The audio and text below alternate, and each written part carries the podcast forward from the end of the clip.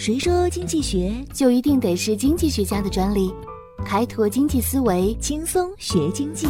上山微电台，傻瓜经济学。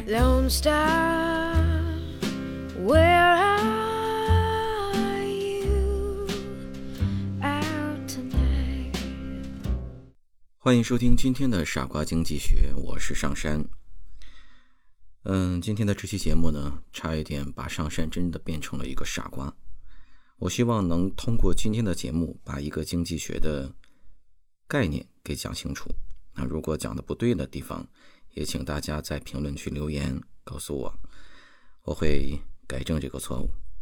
OK，我们今天要聊的题目是贴现率，利润的时间成本。让我们举一个例子：小王六年前投资一百万办了一个工厂。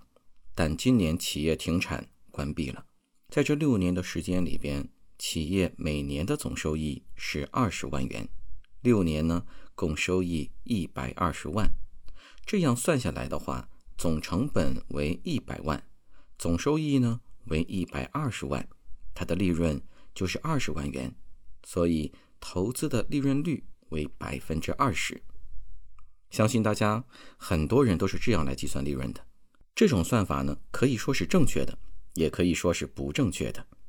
这种算法不正确，是因为总收益、总投资、利润都是用货币计算的。可是现在的二十万与未来的二十万，它的实际价值并不相同。也就是说，二十万的实际购买力并不一样。因为在经济中呢，会发生通货膨胀。假设通货膨胀率是百分之十，在这种情况之下，现在一块钱的购买力在一年以后就会贬值百分之十，就是现在的一块钱在一年以后买不到同样的东西了。换一个角度来看，即使没有通货膨胀，将一块钱存入银行，如果利率是百分之十的话，一年以后就成为了一点一块钱。显然，这一块钱在一年后也不止一块钱了。在这里边，我们要引入两个概念：现值与贴现。什么是现值呢？一笔未来的货币现在的价值称为现值，而未来某一年的货币转变为现在的货币的价值则称为贴现。在影响一笔货币价值的因素之中，最重要的是通货膨胀率和利率。通货膨胀率和实际利率之和，则称为名义利率。所以，常用名义利率来进行贴现。听到这里的朋友可以准备好纸和笔，因为我们今天要引入一个公式。首先，我们来假设名义利率为 R。某一年的货币量为大写的 M 和小写的 n，也就是 Mn。货币的现值则为 M 零，大写的 M 和零。n 呢，代表第 n 年。贴现的公式呢，就是这样的：M 零等于 Mn 除以括号一加 R 括号完的 n 次方。比如说，一年后的货币量为。一百一十万，名义利率为百分之十，那这笔钱的现值是 M 零等于一百一十除以括号一加上百分之十括号完一次方等于一百万。也就是说，当名义利率为百分之十的时候，一年之后一百一十万的现值是一百万。或者说，一年后一百一十万元的实际价值，在今年是一百万。在确定一笔投资是否有利的时候，要比较的不是现在的投资与未来的收益，而是现在的投资与未来收益的现值。这是以利润最大化为目标的企业在决定投资时所采用的思维方式。换言之，不是在未来能赚多少钱，而是所赚的钱的现值是多少。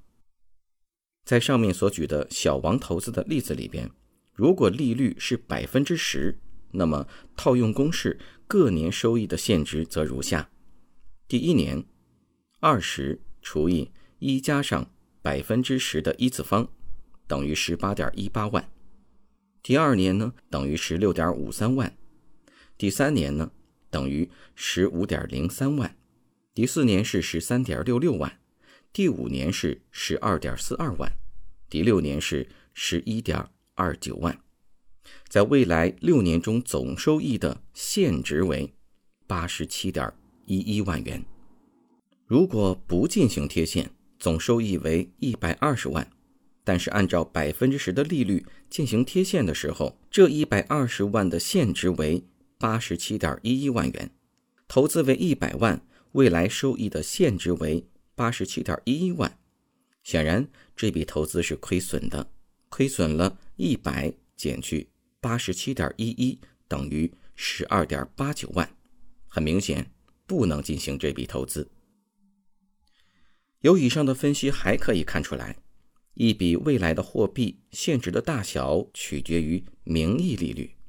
那么我们假定名义利率为百分之五的时候，各年的收益的现值是多少呢？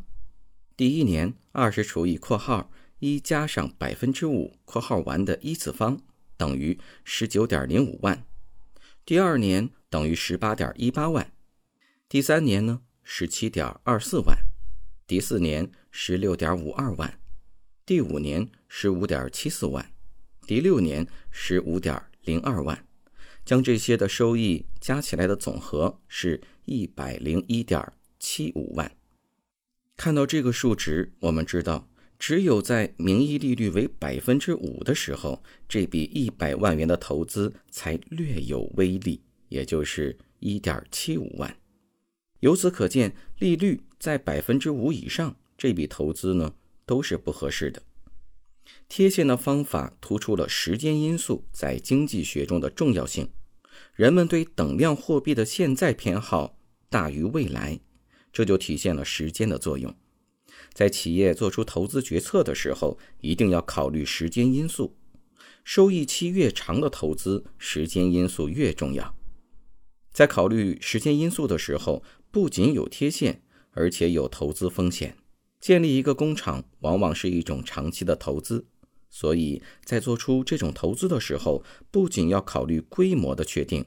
使产量达到平均成本最低的水平，而且要考虑这些产量所能带来的收益现值。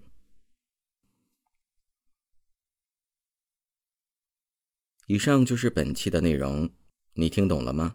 感谢收听本期的内容，我是上山，咱们下次见。